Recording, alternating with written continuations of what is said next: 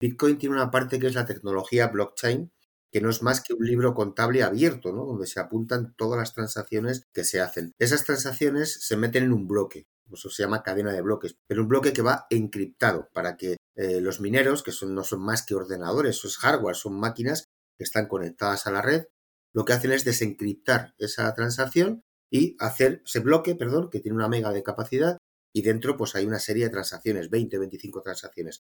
Se desencriptan y llegan a cada, a cada usuario. Bienvenidos a Un Café con Ángel. En este podcast reúno a gente que hace su mejor esfuerzo para cambiar el mundo en el que vivimos. Personas inconformistas, atrevidas, personas emprendedoras, líderes, founders, personas que escriben su propia historia. Yo soy Ángel González y estas son historias increíbles de personas increíbles. Let's go.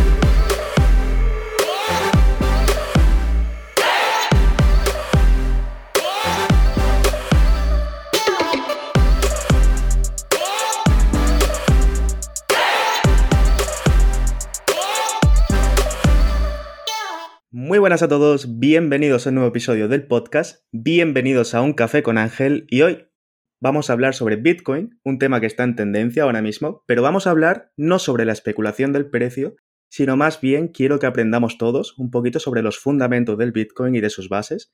Y para ello tenemos con nosotros a Óscar Domínguez, CEO y fundador de Territorio Bitcoin. Óscar, muy buenas tardes. Muy buenas tardes Ángel y muchas gracias ¿no? por invitarme a este café hoy contigo. Muchas gracias a ti, por supuesto, por aceptar, que sé que tendrás una agenda muy apretada, pero bueno, en estos tiempos de, Navidad y de Año Nuevo, eh, creo que va a ser muy bueno, sobre todo ahora que el Bitcoin está a 30.000, que la gente se está un poco interesando más en el tema, sacar este, toda esta información que vamos a dar hoy. Sí, sí, es cierto, Ángel. Y bueno, como tú has dicho inicialmente, es importante ¿no? que no solamente la gente conozca Bitcoin por su precio, ¿no? sino que conozca algunos otros detalles sobre su historia, sobre qué es un poco más, eh, más ampliamente. Para ponernos un poco en, contexto, ¿de dónde sale Bitcoin? O sea, ¿cómo apareció? Cuéntame un poco su historia. Y yo, yo más o menos la sé, pero el Bitcoin apareció así de la nada, de un, de un chasquido de dedos.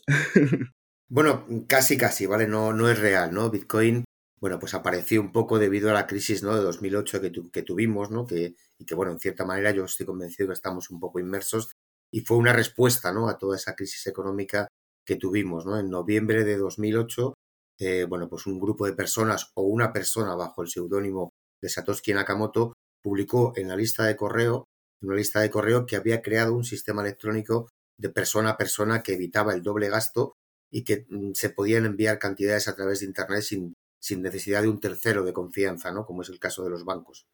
Satoshi Nakamoto, que si no me equivoco, no se sabe quién es, si es un grupo de personas, como tú has dicho, o una persona. Es totalmente anónima y todavía hoy en día, después de, no sé, ¿cuántos años han pasado? ¿10? No se sabe todavía quién es. no se sabe, ¿no? Son ya 12 años los que ha cumplido Bitcoin en, en este enero de 2020. Y sí, efectivamente, no se sabe quién es, quién es la persona o personas, ¿no? Porque la verdad que algo tan magnífico parece un poco complicado que lo haya creado una sola persona, ¿no? Pero pero es cierto que hay mentes muy privilegiadas y es posible que haya sido una persona también. Y es un sistema peer-to-peer para hacer eh, transferencias de persona a persona totalmente anónimas, ¿no? ¿Cuál es el propósito del Bitcoin de las criptomonedas en sí? Bueno, el propósito con el que se creó eh, realmente es el poder intercambiar valor dos personas, en este caso, por ejemplo, tú y yo, independientemente del punto del mundo donde nos encontremos, ¿no? Tú sabes que hacer una transferencia internacional de pequeñas cantidades, vamos a poner 50, 100 euros, eh, por ejemplo, a Venezuela se me ocurre, ¿no? O a Colombia, cualquier país de Latinoamérica, eh, casi seguro que te cuesta más caro que la cantidad que la persona va a recibir, ¿no? Pues realmente se creó para salvar ese problema, ¿no? Para que dos personas en distintos puntos del mundo pudieran intercambiar valor, en este caso Bitcoin, y que no, se, y que no fuese un coste muy elevado, ¿no? Que fuese una transacción rápida con un coste no muy elevado de transacciones. Ese realmente es con el futuro, o sea, con la idea con la que se creó, ¿no? Se creó básicamente cuando la gente empezó a desconfiar un poco de los bancos, en, la, en el 2009, cuando la crisis financiera, cuando la crisis de los bancos. La gente empezó a perder toda la confianza que tenía en los bancos y ahí es cuando apareció Bitcoin para un poco descentralizar ¿no? todas esas transacciones. Sí, correcto, Ángel, ¿no? Se creó en esas fechas justo después de una, estar inmersos en una crisis donde todos, ¿no? Empezábamos a perder la confianza en los bancos, ¿no? Hemos visto muchas cosas que los bancos siempre hemos pensado que eran nuestros amigos y en aquel momento nos hemos dado cuenta ¿no? de las preferentes y otro montón de cosas, de que no solo no eran nuestros amigos, sino que lo que querían y quieren los bancos es coger nuestro dinero, ¿no? Y además es curioso porque ahora que supuestamente viene otra crisis es cuando el Bitcoin más ha resurgido de las cenizas. Sí, es, es cierto, ¿no? Eh, como has podido observar, ¿no? No sé desde cuánto tiempo hace que conoces Bitcoin, eh, yo en concreto fue en, en 2014, hemos observado muchas cosas de estas, ¿no? Como tú dices, como por ciertas olas, eh, por, por, por, crisis o por, o por temas similares, como Bitcoin ha ido subiendo y bajando, ¿no? Y precisamente ahora, ¿no? Que estamos en un inicio o dentro de una crisis económica bastante importante, como realmente eh, la gente ha, ha, utilizado o utiliza Bitcoin como un valor reserva, ¿no? Estamos viendo también ya grandes empresas que están entrando dentro del sistema, con lo cual eso da a entender, ¿no? De que, de que es un buen valor reserva, de que es un oro digital, ¿no? ¿Y cuál es la principal diferencia, cuál o cuáles son las principales diferencias entre el dinero fiat y el Bitcoin? La principal de todas es que no hay un intermediario, es decir, no hay ningún banco central que sustente, digamos, esa, ese, ese dinero, ¿no? Que le dé validez al dinero. En este caso, bueno, pues se confía en las matemáticas, la criptografía propiamente y en toda la red de ordenadores conectados que dicen que en cada momento el saldo que tú reflejas en tu wallet o yo en el mío es el exacto, ¿no? O sea, no hace falta un tercero de confianza, ya que hay unos nodos validadores que en todo momento te están diciendo que esa cantidad de dinero tú la sigues manteniendo en tu cuenta y si tú haces una transacción, tú me envías a mí 50 euros, por ejemplo, yo te los envío a ti, todo eso queda reflejado, ¿no? Luego, si quieres, más adelante hablamos un poco del funcionamiento y dónde queda reflejada esa transacción.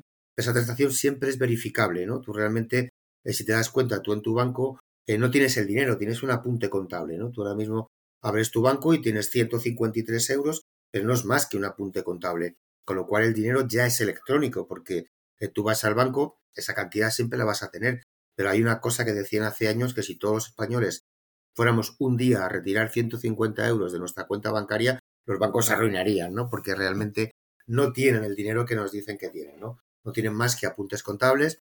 Entonces, una transferencia eh, de pago de 50 euros, te descuentan 50, a mí me aparecen 50. Pero en ningún momento hemos tocado el dinero, ¿no? Porque el dinero ya es electrónico desde hace mucho tiempo. Sí, sí. Y además, otra principal diferencia, creo que, que el Bitcoin trabaja como un sistema antiinflacionario, ¿no? Porque creo que tiene un máximo de que se puede producir, que eso está, está programado, está programado que no se puede, que no se puede desprogramar, diría. que no sé cuánto eran, 21 millones. 21 millones, correcto. O sea, Bitcoin se crea, bueno, haciendo un poco también, vamos a ver varios detalles, ¿no? Pero un poco haciéndolo un análogo, como dicho, ¿no? Al, a que no sea inflacionario porque hay una cantidad limitada de Bitcoins, en este caso 21 millones, ¿no? Y también se crea un poco, no sé si conoces un poco cómo se extraen los Bitcoin, cómo se crean, ¿no? A través de la minería. Y es un poco un análogo a lo que sería la minería del oro, ¿no? Es lo que se buscó cuando se creó, es decir, un producto que tiene fin, el oro digamos que en cierto momento es, tiene fin, que es difícil de extraer, porque el oro es complicado de extraer, a ser finito y complicado de extraer, por lógica, su valor debe ir creciendo con el tiempo. Claro, al ser eh, un producto limitado, llegará un momento en el que no se pueda producir más entonces ahí el precio se estabilice un poquito. No como el dinero fiat o el dinero fiduciario, ¿no? Que como en el anterior episodio vino una persona que se dedica a hablar sobre finanzas y nos explicó que fue el presidente Nixon el que desvinculó el dinero fiat del, oro, del patrón oro, y ahí es cuando la inflación empezó a aparecer. En este caso, Bitcoin, al ser algo limitado, algo que únicamente se puede minar hasta 21 millones, se estabilizará, digamos. Sí, es cierto, ¿no? Como tú como has comentado, cuando Nixon eliminó el patrón oro dentro del dinero, se creó el dinero de deuda, ¿no? Realmente el dinero que, que manejamos hoy en día, el dinero fiat, el dinero euros, dólares, etcétera, etcétera, se basan en una deuda, con lo cual no hay nada que lo sustente. Si mañana se cae la economía, que es muy posible que ocurra o no, ¿vale? Eso tampoco hay que ser fatalistas, pero sí estamos de acuerdo en que los 50 euros de de enero del 21 no son los 50 euros de hace 5 años. O sea, tú comprabas un carro completo en el Carrefour con 50 euros y ahora compras medio carro, ¿no? Digámoslo así. Pensamos, ¿no? Y creemos porque muchas personas dicen, bueno, es que Bitcoin tiene muchos altibajos, es que pierde valor. Bueno, lo que pierde valor realmente es, es el euro. Lo que pasa que siempre son 50 euros el billete. Lo que no nos damos cuenta es que compramos la mitad que hace 5 años, con lo cual vale la mitad, vale el 20% menos, vale, vale tal, ¿no? Un buen ejemplo es cuando, bueno, comparamos el euro con el dólar, ¿no? Es cuando vemos realmente que hay diferencias, ¿no? Y que realmente las, las divisas propiamente como tal, ¿no? De euro, dólar, etcétera, también tienen fluctuaciones en su precio. Lo que pasa que, bueno, tú llevas 50 euros en el bolsillo y no son 48, aunque compres como si fueran 48, ¿no? Pero no nos damos cuenta de ese valor, ¿no? Exacto. O, con Venezuela, ¿no? Que Venezuela no sé cómo va, pero creo que son miles de... ¿Cómo se llama la moneda Venezuela? No me acuerdo ahora mismo exactamente. Son miles y miles comparado con un euro, al menos. Eh, sí, correcto, ¿no? Y, tienes el caso de Argentina, ¿no? Por ejemplo, que en Argentina también ha pasado algo similar. De hecho, bueno, no pueden comprar más de ciertas cantidades de dólares, que creo que son 200 dólares diarios, y no todo el mundo, ¿no? Con lo cual, Polino, o sea, si mi moneda es débil, me quiero acoger una moneda más fuerte, como puede ser el euro o el dólar, y no me dejas comprarlo, o sea, me estás partiendo por la mitad, ¿no? Digámoslo así. Y otra gran diferencia es la velocidad de las transacciones. ¿Realmente esto es una gran diferencia comparado, por ejemplo, ahora con las aplicaciones que hay como, como Bizum o... Ha sido una gran diferencia al comienzo, ¿no? Porque como comentábamos, sobre todo para transferencias internacionales, una transacción de Bitcoin hay que poner una comisión, como es lógico, una fee, ¿no? Para que esa transacción llegue, pero es muy rápida, ¿vale? Puede ser entre media hora y 12 horas, depende un poco la, la comisión que tú quieras pagar a, a, esos mineros, ¿no? Que son los que van a validar esa transacción. Pero bueno, puede ser entre 30 minutos y 12 horas lo que puede tardar en llegar una transacción, ¿no? Mientras, bueno, Bizum, si lo hablamos a nivel europeo, supongo, no, no conozco Bizum, ¿vale? Pero si hablamos a nivel europeo será muy rápido, ¿no? imagino, porque realmente volvemos a lo de antes, son apuntes contables, o sea, es muy fácil que te, a ti te quiten 50 o me los pongan a mí. Como es el caso de un pago con una tarjeta de débito, realmente eh, tú vas al, a cualquier sitio a comprarte un jersey y según pasa tu tarjeta, antes de que elabores en la cartera ya no tienes el dinero. Es así de sencillo, ¿no? Es rápido, eso es cierto, ¿no? Pero claro, en el caso de un pago internacional, eh, ya las transferencias toman tiempo ¿no? en llegar, con lo cual hablamos ya de 48 horas o algo más, ¿no? Un pago digital como un Bizum como ese tipo de cosas, bueno, pues son otro tipo de, de operaciones distintas y que me imagino que deben funcionar a nivel SEPA, ¿no? A nivel europeo. ¿Y cómo, cómo funcionan las transacciones con Bitcoin? Vale. Bueno, aquí nos estamos metiendo un poquito en berenjenal, porque no sé, entre los mineros y tal. Bueno, es, es muy sencillo. Para, para tú recibir Bitcoin o yo poder recibir Bitcoin, o cualquier otra criptomoneda, ¿no? Porque esto un poco lo podemos extrapolar, aunque Bitcoin es la más conocida, pues hay más de mil criptomonedas hoy en día, ¿no? Yo para poder enviarte a ti una de esas criptomonedas, en el caso que estamos hablando de Bitcoin, solo tengo que conocer tu dirección Bitcoin, ¿vale? Con que conozca tu dirección Bitcoin ya es suficiente para que yo pueda enviarte, ¿no? Es como un pequeño análogo sería el correo electrónico. Yo conozco tu dirección de correo y te envío un mensaje. Si conozco tu dirección de Bitcoin, te envío valor, ¿no? Valor que tú puedes luego intercambiar a tu moneda local, en nuestro caso el euro, pero eso ocurre en cualquier parte del mundo, ¿no? Y las transacciones, bueno, realmente se, se asocian todas, bueno, tendremos que hablaremos luego un poquito más adelante. Eh, Bitcoin tiene una parte que es la tecnología blockchain, uh -huh. que no es más que un libro contable abierto, ¿no? Donde se apuntan todas las transacciones que se hacen.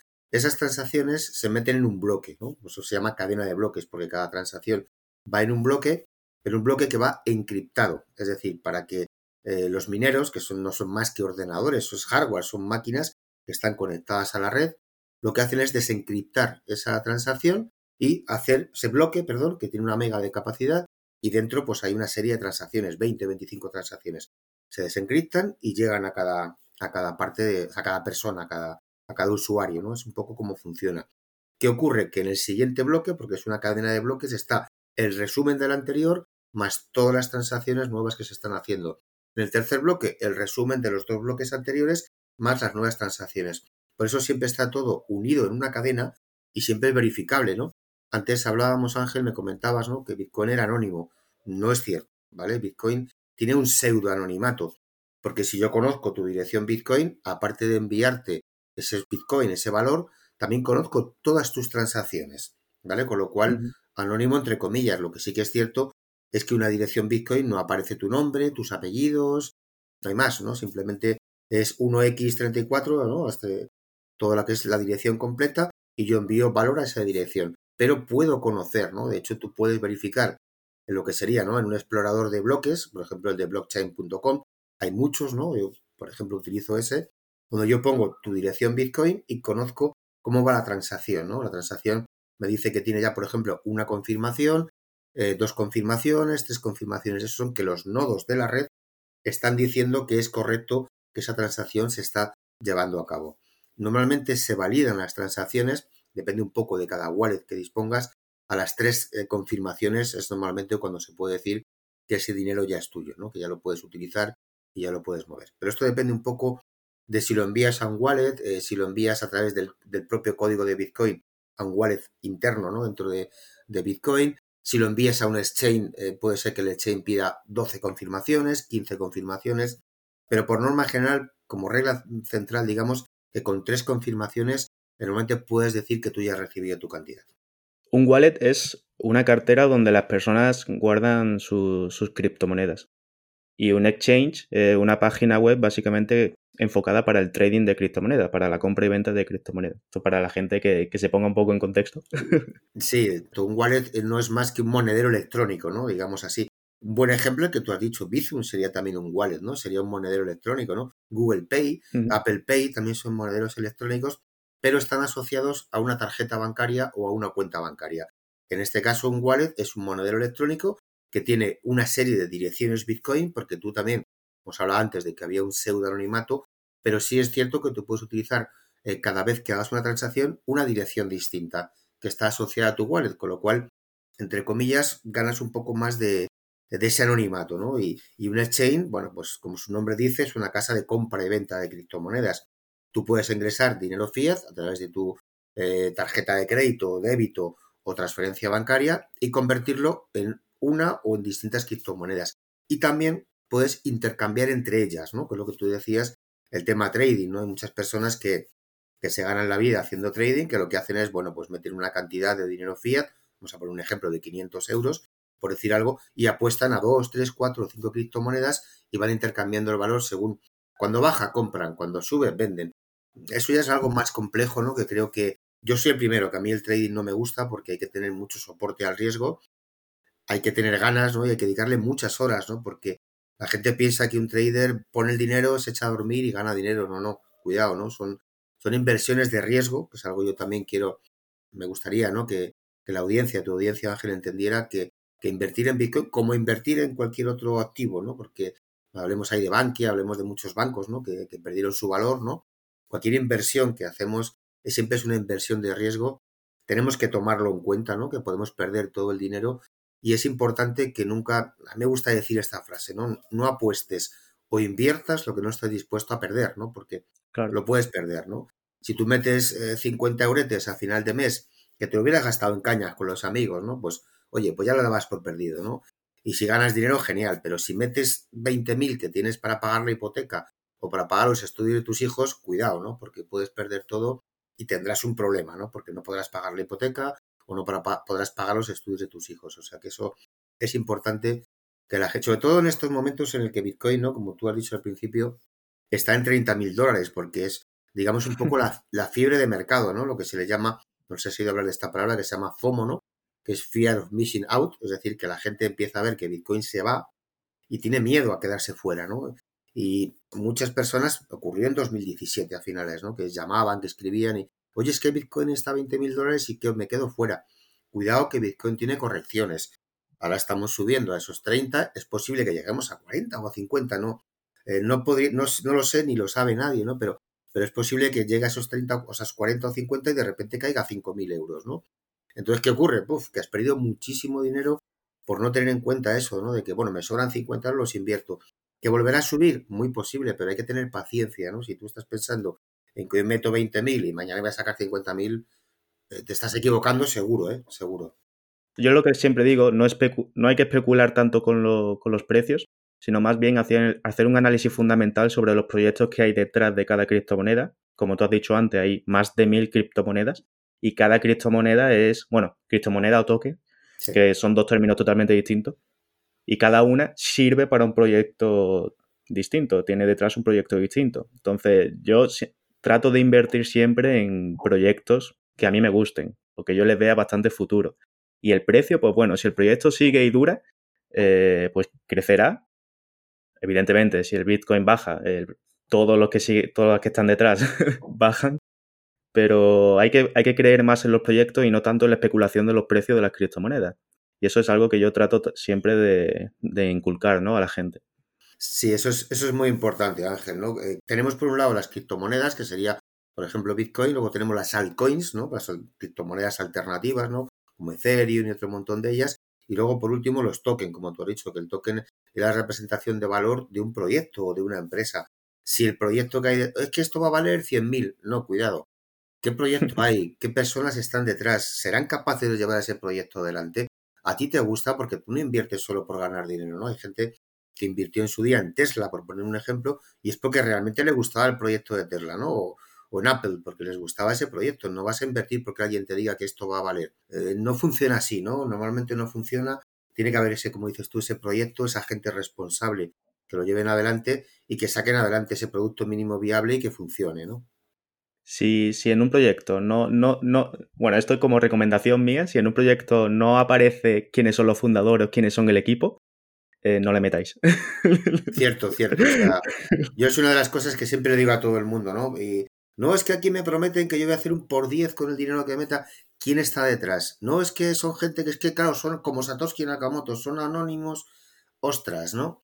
No sabemos quiénes son, no hay un CIF, ¿no? O un CIF o un BAT o como depende de la parte del mundo donde estemos, donde estemos mirando, donde estemos invirtiendo. Importante saber quiénes son las personas que están detrás y que es una empresa lícita.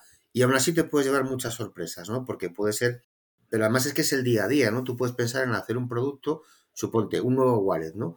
Eh, tienes un dinero, coges dinero de los inversores, pero cuando tú ya vas a lanzar ese wallet puede ser que se haya quedado obsoleto, con lo cual no vendes luego ese wallet, ¿no? Con lo cual no vas a recuperar mm. ese dinero. Eso siendo eh, sabiendo quiénes están detrás, que es una sociedad lícita, pues tú imagínate si encima no sabemos quién está detrás.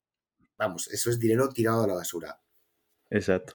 Bueno, volviendo a lo que estábamos en las transacciones, eh, básicamente yo como usuario soy una línea de caracteres y de números aleatorias. Bueno, aleatorias no, que están codificadas mediante un programa de, de codificación, no sé. Sí y yo le envío dinero o le hago una transacción de criptomonedas a otra serie de números y caracteres y no lleva ninguna otra información. Simplemente eh, mi wallet tiene, eh, le pertenece esa, serie de números y caracteres, pongamos, y a la wallet del otro le pertenece esa serie de números y caracteres. No hay ninguna otra información. Entonces, esto para los bancos y para eh, la gente legalmente es un, es un dolor de cabeza porque no pueden controlar nada. Sí, efectivamente, ¿no? Digamos que es como tú has dicho, ¿no? De un número a otro, ¿no? Somos personas en cierta manera pseudoanónimas, ¿no? O anónimas y efectivamente, o sea, los bancos, a los estados, ¿no? Realmente, ¿por qué se intenta, ¿no? ¿Por qué se intenta tanto el parar Bitcoin o el, regular Bitcoin, ¿no? Porque eh, yo quiero saber quién eres, qué dinero tienes, ¿no? Que realmente es lo que persiguen los estados y realmente esa es la libertad, ¿no? Que te dan, que te dan las criptomonedas, ¿no? El ser dueño de tu propio dinero, ser tu propio banco, pero también tiene sus riesgos, ¿no? El ser tu propio banco tiene tus riesgos, pero sí que es cierto que eso no le gusta a los gobiernos. Ponme algunos ejemplos para lo que se utilizan las criptomonedas hoy en día. Sobre todo, donde más se están utilizando son para lo que se llaman las remesas, ¿no? los envíos internacionales de dinero, que realmente es donde, donde está funcionando muchísimo, ¿no? Porque ese es el caso, ¿no? De que yo tengo que enviar lo que hablábamos casi prácticamente al principio, tengo que enviar una cantidad de dinero a un amigo mío o a un familiar mío que está en Latinoamérica y yo me voy al banco y me dice, no, vas a enviar 100 euros, le vamos a quitar 40. Ostras, ¿vale? Luego tienes otras opciones, ¿no? Como podría ser, por ejemplo, MoneyGram, ese tipo de cosas, que te pasa lo mismo, ¿no? Que se vuelven a quedar con mucho dinero. Sobre todo para eso, ¿no? Para las transacciones internacionales como valor reserva, ¿no? Que hay muchas personas que lo están utilizando y para pagos internacionales. Yo cuando, bueno, cualquier persona, cualquier empresa me consulta un poco sobre sobre esto mismo que tú has dicho, ¿no? Yo tengo una empresa internacional y quiero, oye, pues el pago en una criptomoneda, pues es cómodo porque no hay, no hay casi prácticamente comisiones, es instantáneo o prácticamente instantáneo, ¿no? También es importante, ya que hablamos un poco de este detalle, que hablemos de las stable coins, ¿no? Las monedas, criptomonedas estables, ¿no? Que hay monedas, imagino que las conocerás, Ángel, que tienen un valor par con el, con el dólar, ¿no? Uno es a uno. Por ejemplo, esas criptomonedas para efecto de transacciones internacionales son mucho más recomendables que el propio Bitcoin.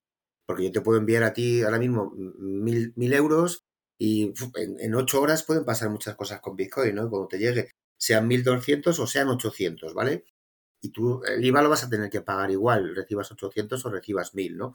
Entonces una criptomoneda estable sabemos que vale entre 0,99 y 1,01, o sea, realmente las pérdidas son ínfimas, ¿no? Y la verdad que cada vez se están utilizando más este tipo, este tipo de monedas, ¿no? Digamos eh, que Bitcoin se ha quedado un poco como el oro digital, como ese valor reserva, ¿no? Donde la gente eh, tiende a meter el dinero porque el banco hoy en día no solo no te da, sino que te quita, ¿no? Ahora mismo, eh, por tener en una, cuenta bancaria más de, creo que son más de 30.000 euros, ¿no? Ya te cobran ciento y pico al año, ¿no? Que es un dineral.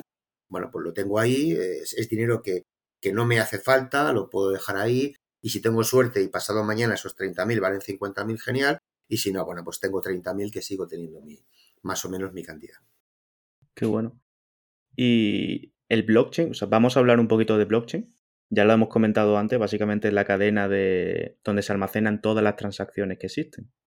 Pero vamos a profundizar un poquito más en el tema de minería y etcétera. Perfecto. Explícanos un poquito.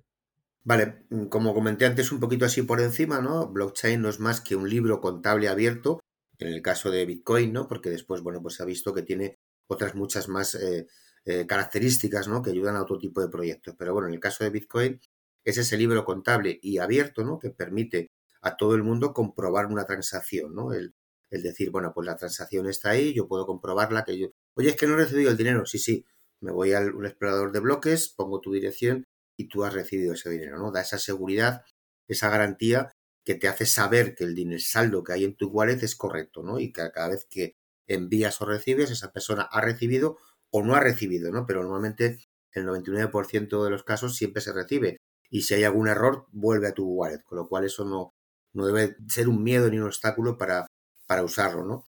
Y bueno, pues almacenan, eh, se le llama cadena de bloques porque realmente todo se almacena en un bloque, ¿no? como comenté antes, eh, todas las transacciones se encriptan en, un bloque y esas máquinas, ese hardware, ¿no? Esos mineros, ¿no? Que, que muchas personas le llama la atención, ¿no? Y, hasta incluso hay personas que entran en, entraron, ¿vale? Porque hace años eh, sí era rentable minar Bitcoin, hoy por hoy no es rentable, ¿no? Te digo porque te lo preguntará mucha gente, Ángel, seguramente a raíz de la entrevista de, de si es rentable minar Bitcoin. Bueno, pues hoy por hoy no, porque las, máquinas de minería son equipos muy caros, ¿no? Hablamos de equipos de 1.000, 2.000, 3.000 euros. Y luego no es fácil, ¿vale? Es complicado y el consumo energético sube mucho, ¿no? O sea, ¿quién se dedica a minar Bitcoin hoy? Pues grandes empresas, ¿no? Hemos visto granjas de minería en Estados Unidos, en China sobre todo, que se dedican a ello, porque tienen una nave entera llena de máquinas y están constantemente haciendo eso, ¿no? Pues como decíamos, estas máquinas, este hardware, eh, se encarga de desencriptar esa, esa transacción que tú y yo estamos teniendo que va en un bloque junto a otras transacciones y la memoria del bloque anterior. Es decir, tú y yo intercambiamos valor, llegan los mineros, desencriptan, hacen que las transacciones salgan, que la tuya llegue, la de la otra persona, la de todas las personas que participan en ese bloque reciban sus transacciones y se almacene, ¿vale? Cada vez que se rompe ese bloque, cada vez que se desencripta ese bloque, hay una recompensa, ¿vale? Los mineros, evidentemente, la gente no invierte dinero en una máquina, eh, pone su tiempo y pone su electricidad para no tener nada a cambio, ¿no? Tiene, tiene una recompensa. Esa recompensa eh, va cambiando, ¿no? Hay una serie de, eventos dentro del Bitcoin que se llaman halving, que ocurren cada, si mal no recuerdo, cada cuatro años, que hacen que esa comisión baje, ¿no? La comisión inicial fueron 25 Bitcoins, 12 y medio, y ahora está en 6,25, ¿no? Bitcoin por cada bloque. Pero bueno, no lo recibe una sola persona, ¿no? Esa, esa comisión eh, se mete en un pool de minería que se llama, que es una piscina, hablando pronto y mal, donde hay muchas máquinas apuntando y se divide entre todos, ¿no? Por cada transacción, mm. pues igual es un céntimo lo que queda realmente disponible para, para cada minero. Y los mineros lo que hacen es asegurar propiamente la red, ¿no? Porque eh, no voy a decir que sea una red inhackeable, porque yo creo que esa palabra no existe, ¿no? Pero al menos sí muy difícil y a día de hoy no se ha logrado, ¿vale? O sea, no quiero decir que mañana, yo que sé, con los ordenadores cuánticos o con 100.000 cosas que puedan que puedan salir nuevas se pueda hackear. A día de hoy no ha sido posible, ¿no? La recompensa, tú imagínate ahora mismo que habrá unos 18 millones de Bitcoin en circulación, hackear la red y quedarte con 18 millones es importante, ¿no? Yo lo que más importante es hackear el Pentágono o, algo similar, ¿no? con lo cual eso es lo que hacen realmente los mineros, asegurar las transacciones, validarlas propiamente y asegurar esa red para que todo siga funcionando los mineros son básicamente los que eh, encriptan y desencriptan eh, cada una de las transacciones, digamos. Sí, yo bien diría que desencriptan, ¿vale? Tú al, al, lanzar, yo te lanzo a ti una transacción y esa transacción ya va encriptada. Se mete en ese bloque junto a otra serie de transacciones y el minero es como si lo rompiera, ¿no? Digamos que rompe un bloque, te le da con un pico y un bloque que lo, lo está rompiendo, hace que todas las transacciones lleguen a sus usuarios finales porque la desencripta inicialmente, ¿no?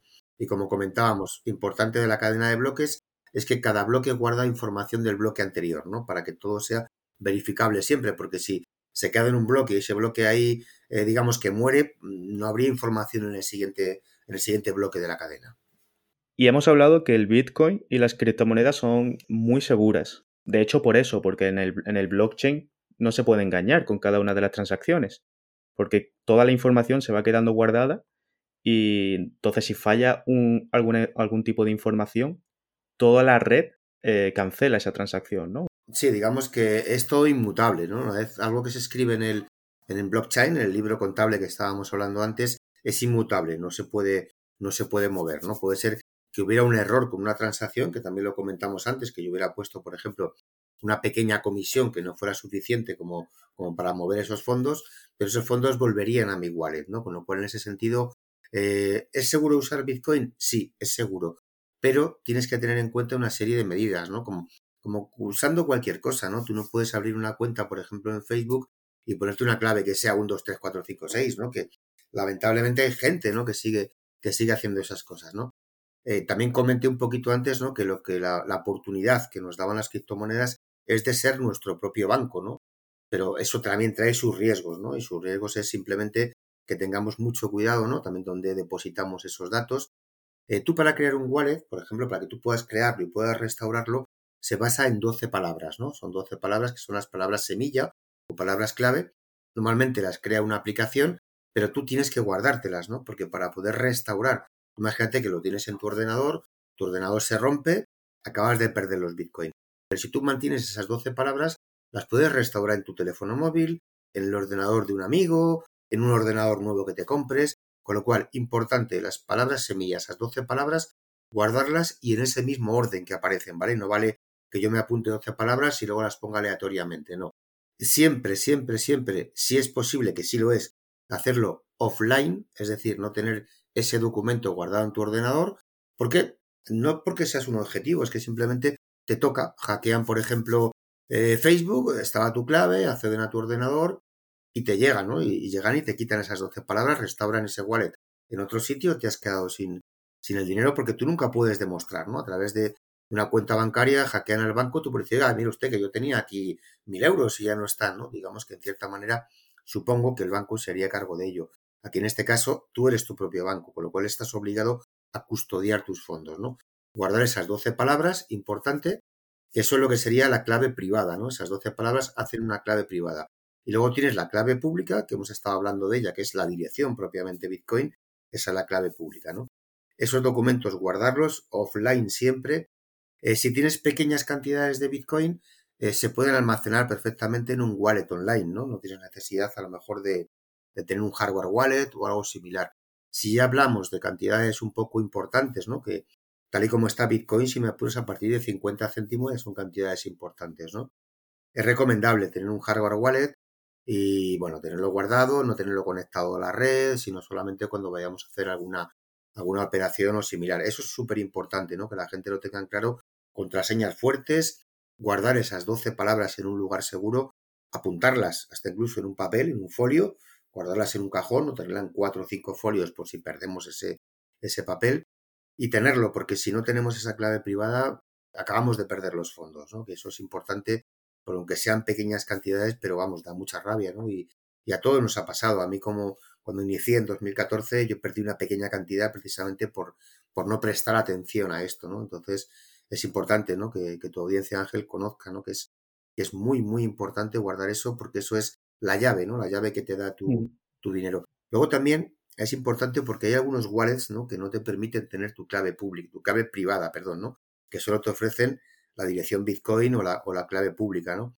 Eh, hay una frase que dice que not your, not your keys, not your coin, es decir, si no tienes tus 12 palabras, no tienes tus monedas, ¿no? Porque mañana ese wallet lo pueden hackear. No quiero decir que sea con mala intención, pero lo pueden hackear y has perdido tu dinero, mientras que tú teniendo tus 12 palabras, eh, lo restauras en otro wallet, etcétera.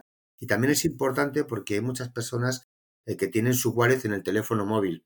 Yo no lo recomiendo, nunca lo recomiendo, aunque somos muy conscientes de que nuestro teléfono móvil va a todos los lados, pero lo podemos perder. Te no voy a decir que te lo roben, ¿no? Simplemente que vas a tomar un café, lo dejas encima de la barra, te despistas, sales y acabas de perder tu dinero, ¿no? Si tuvieras eh, que llevar eh, el wallet en el teléfono, trátalo como si fuera tu propia cartera. Tú no llevas 20.000 euros en el bolsillo, llevas 30, 40, 50 euros.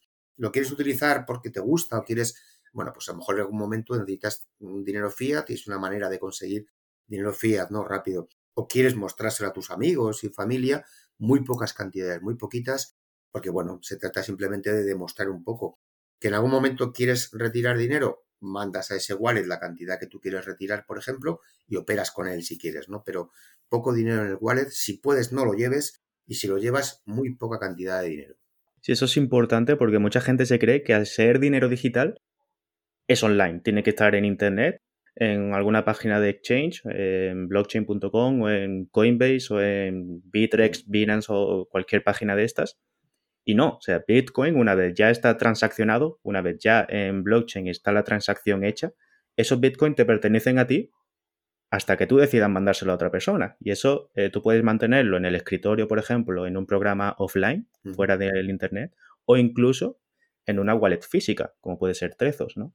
Que yo creo que para las personas que a lo mejor tienen eh, una cantidad más o menos grandecita, creo que es la mejor opción, ¿no? Bueno, grandecita la wallet te, cuesta creo que 50 euros. Si tienes 100, yo, creo que merece ya la pena. Cierto, ¿no? Sí, esto, esto, que has dicho tú.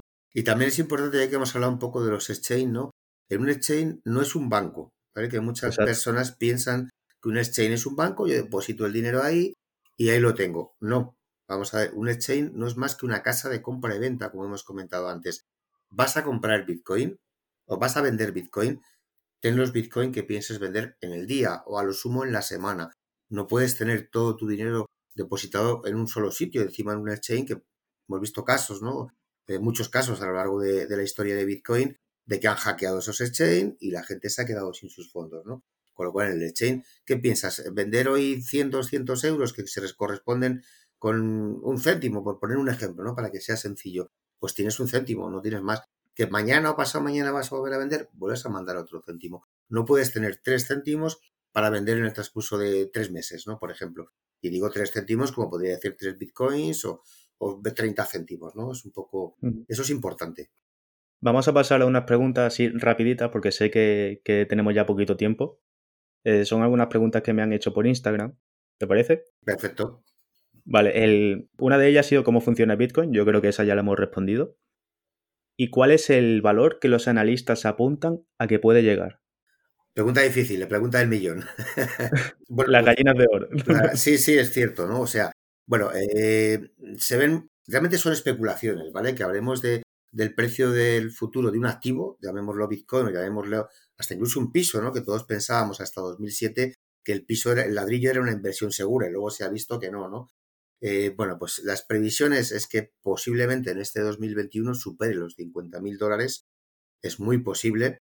Y hay personas, los más, eh, los más frikis, digámoslo así, con todos mis respetos, dicen que Bitcoin alcanzará medio millón de euros o un millón de euros. Yo siempre he sido muy escéptico, ¿vale? Cuidado. De hecho, cuando yo conocí Bitcoin, que estaba a 300 euros, jamás en la vida hubiera apostado porque llegara a 5 o a 10 mil, ¿vale? Pero sí, lo ha llegado, ¿no? Con lo cual, yo creo que ni tan lejos de los 500.000, ni tan escéptico como yo que no iba a llegar a los 10.000, ¿no? Eh, siempre con cabeza, ¿vale? O sea, no pensando en que esto va a valer medio millón y voy a meter toda la pasta, ¿no? Sino lo que te sobra, lo metes y es una inversión de riesgo, ¿no? Claro, a 50.000 iba a llegar también en 2017 y luego... Por ejemplo, bueno. y el batacazo fue importante, ¿no? Porque pasó de los 20.000 dólares a los 3.500, ¿no? Si tú has metido dinero sin prisa, lo recuperas ahora en en 2020, pero ha pasado tres años por medio casi prácticamente, ¿no? Con lo cual es importante que si lo metes no tengas prisa para sacarlo. Eh, esta, esta, pregunta creo que es bastante interesante. Eh, ¿A qué obedecen esas subidas y bajadas tan repentinas del Bitcoin? Es oferta y demanda, ¿vale? Es una cosa que es, eso es lo primero, ¿no? Y lo segundo, yo llevo observando ya muchos años que Bitcoin se mueve mucho por las emociones, ¿no? Digámoslo así, ¿no? Si, eh, si empezamos a tener noticias positivas, Bitcoin sube, ¿no? Cuando tenemos noticias negativas, que muchas veces Bitcoin tiene y ha tenido mucha mala prensa, ¿no? Porque se ha asociado, ¿no? Al terrorismo, al tráfico de drogas, al tráfico de armas, que no es así, ¿no? Porque realmente todo eso se hacía ya con el dólar y con el euro, ¿no? Y se sigue haciendo. No hace falta que aparezca una criptomoneda para, para que esto pase. Entonces es ley de oferta y demanda y depende mucho, bueno, pues de las noticias, ¿no? Que, que circulan a través de, a través de Bitcoin. Y últimamente las noticias eh, son que empresas importantes están apostando, ¿no? Como es el caso de PayPal. Eh, ya eso hace, ¿no? Si PayPal va a invertir en Bitcoin, ostra, ¿qué hago yo que no invierto? ¿no? Eso es en cierta manera un poco lo que hace, pero son emociones de mercado, ¿no? Es decir, eh, tú piensas eso porque ves a PayPal, igual que lo piensas tú, lo piensan mil personas, con lo cual lo que empuja PayPal, lo que empuja esas mil personas, hacen que suba, ¿no? Ese, ese valor y cada vez que hay una noticia positiva normalmente sube de valor. Eso no sé yo si hace demasiado daño, porque también, por ejemplo, en Twitter sale Elon Musk hablando sobre Bitcoin. Entonces el precio sube o baja, sale el fundador de Twitch que dice que ha metido el 30% de su, de su, de su dinero en Bitcoin. Todo eso, no sé en, cierto modo si es manipulación o no, pero bueno, eh, todo sea, también hay que fijarse en el proyecto que hay detrás y que evidentemente alguien importante puede decir que el precio, que ha metido todo su, su dinero en Bitcoin, pero luego el precio hace una corrección. Sí. No, aparte, a ver, yo siempre, y de hecho hoy, hoy en día ya está pasando, ¿no? Digamos, eh, que Bitcoin se ha vuelto de personas minoritarias, ¿no? O sea, hay, hay, muy pocas personas que tienen muchos Bitcoin metidos y luego estamos del pueblo llano, ¿no? Como tú y como yo, que tenemos ahí una pequeña cantidad metida. ¿Qué ocurre? Cuando entra una gran empresa sí hace que el precio se empuje, pero esa gran empresa puede hacer que el precio baje en minutos, ¿vale? Es un poco como, son acciones, ¿no? Me gusta muchas veces explicarlo como acciones. Tú tienes una acción, yo tengo mil acciones. Yo puedo modificar el precio cada vez que quiera, ¿vale? Porque si cojo y vendo esas mil acciones, se, cae en picado. Y si compro de nuevo esas mil acciones, vuelve a subir. Con lo cual, que entren grandes empresas es, una buena noticia, pero una noticia que hay que tratarla con cuidado, ¿no? Por esto precisamente, si hay cuatro personas, ballenas, ¿no? Que se llaman dentro de este, de este ecosistema, cuantas más ballenas haya, más pueden modificar, ¿no? No decir manipular, pero sí modificar, ¿no? Si vendes un millón de Bitcoin, evidentemente los mm. Bitcoins se van para abajo, ¿no? Si, y si compras un millón de Bitcoin, los Bitcoins suben. Con lo cual, cuidado también con todo esto, ¿no? Dejarnos guiar un poco por la intuición propia y por el sentido común, ¿no? Porque no pensar en que porque PayPal entre, me quedan aquí 3.000 euros, que mañana no tengo para comer, pero los meto. No, no, no, no, ni mucho menos, ¿no? Vale, ya la última pregunta, que sé que me vas a matar. Nada, tranquilo, Ángel. ¿Pensáis que el Bitcoin será en el futuro la única moneda internacional? Yo por mi parte no. Mm, yo creo que no, ¿vale? O sea, eh, es difícil, ¿no? Porque las, divisas, cada país se reserva su, su, su manera de manejar su propio dinero, ¿no? Digámoslo así. Aparte que yo creo que Bitcoin eh, se está quedando poco a poco como valor reserva, ¿no? Es posible, muy posible, de hecho ya tenemos el ejemplo del yuan digital, ¿no? Es muy posible que en breve, ¿no? Los, famosos CBDCs, ¿no? Las, las eh, Central Bank Digital Currencies, que no son más que monedas centrales emitidas de forma digital sean las que utilicemos con toda seguridad, posiblemente en menos de dos años estemos utilizando un euro digital, ¿no? Que, que básicamente es lo que utilizamos, ¿no? Porque realmente lo que hablábamos, una tarjeta de crédito, una transferencia, son apuntes contables, ¿no? Digámoslo un poco así. Pero no, Bitcoin no creo que sea nunca una moneda única. Sí será una moneda única, bueno, pues para ese tipo, como he dicho antes, ¿no? Para transacciones internacionales, pero de persona a persona, no, yo no creo que instituciones importantes o que un Estado vaya a adoptar esta moneda como, como propia, porque sabe que crear otra es muy sencillo, con lo cual, ¿para qué voy a adoptar tu proyecto si soy el Banco Central Europeo? O lo que quiero, ¿no? Lo genero el euro digital y, punto. Lo puedo hacer, ¿no? Para eso soy el, Ripple. Por ejemplo, ¿no? Que ahora hemos visto que ha tenido muchos problemas y, bueno, en fin. Eh. Yo como experiencia he de decir que el Bitcoin es el más llamativo porque es la moneda madre y es una moneda que se ha quedado como reserva, como tú antes has dicho, pero como proyectos hay monedas mucho más interesantes, bueno, criptomonedas mucho más interesantes como puede ser Ethereum, donde puedes hacer eh, contratos digitales y, otras monedas que, tienen un uso eh, más allá que, el Bitcoin. El Bitcoin básicamente es para, para transacciones, pero existen criptomonedas mucho más interesantes para, usar. Así que eh, invito a la gente también a investigar un poco eh, sobre las demás criptomonedas para que, y ver qué utilidades tienen, ¿no? Cada una tiene su propia utilidad y el bit, están todas basadas en Bitcoin. Bitcoin se ha quedado como un poco la madre de todas. Sí, es cierto. Además, de hecho, por ejemplo, tú casi eh, la mayoría de las criptomonedas, cuando las quieres intercambiar, siempre tienes que pasarlas a Bitcoin. A Bitcoin o a Ethereum, ¿no? Porque Ethereum, para mí Ethereum es muy similar a Bitcoin, solo que mejorado, ¿no? Porque permite, ¿no? Tiene, otras capas distintas de, de, tal, permite hacer esos smart contracts, permite trazabilidad, permite otra serie de cosas, otra serie de desarrollos que Bitcoin los permite, pero son mucho más complicados, ¿no? Trabajar eh, por una capa por debajo, una capa por encima de Bitcoin. Los expertos, ¿vale? Porque yo en esto no lo soy, pero si dicen que es mucho más complicado trabajar sobre Bitcoin que trabajar sobre Ethereum, ¿no? Entonces sí, como tú has dicho Ángel, es importante, ¿no? Que, que no solo pensemos en Bitcoin, ¿no? Sino que pensemos que hay un CoinMarketCap, no sé si conocéis esa página, coinmarketcap.com, donde podemos ver un poco la evolución de todas las criptomonedas y luego, bueno, individualmente, en cada criptomoneda, hacer una pequeña investigación, ¿no? Que nos permita saber dónde metemos nuestra pasta, ¿no? Porque, no porque Oscar Domínguez o Ángel González digamos que Bitcoin es bueno, no se lo tiene por qué creer la gente porque eso no es así. Tú tienes que no creértelo porque te lo digan los demás, ¿no? Sino el, el investigar por tu cuenta, ¿no? Como dice una frase por ahí, don't trust, verify. O sea, no te lo creas, verifícalo, ¿no? Porque además es así, ¿no? Y, si todos siguiéramos un poco ese, ese orden, ya no solo en las criptomonedas, sino en general, ¿no? El, el, ¿Por qué voy a meter pasta en este banco? No porque me lo cuente el director del banco, sino porque realmente he verificado que ese dinero va a donde va, ¿no? Es un poco que nos falta mucha información, eh, no obstante, financiera en España y eso es uno de los principales problemas, ¿no? Pero bueno, en fin, poco a poco iremos, iremos mejorando. Yo creo. Exacto, en, las criptomonedas eh, vale más el análisis fundamental que el análisis técnico. Total, total, total, total. Totalmente de acuerdo, sí, sí, sí que es cierto. Pues nada, Oscar, de verdad que ha sido un placer. He estado súper cómodo hablando contigo, y además, además de un tema que a mí me encanta. Y que muchísimas gracias por pasarte. Gracias a ti, Ángel, porque bueno, lo que tú dices ha sido un momento muy, muy entretenido, muy, muy instructivo y, creo que con mucho provecho. Espero que a la gente también le interese y se, y, se meta un poquito más en el mundo, ¿no? seguro que sí. Bueno, pues un fuerte abrazo, Ángel, y bueno, pues que te traigan muchas cosas a los Reyes, porque estamos ya prácticamente en Reyes. Igualmente, igualmente a ti. Feliz año, por supuesto. y feliz año, efectivamente. Venga, por lo dicho, tío. Un abrazo.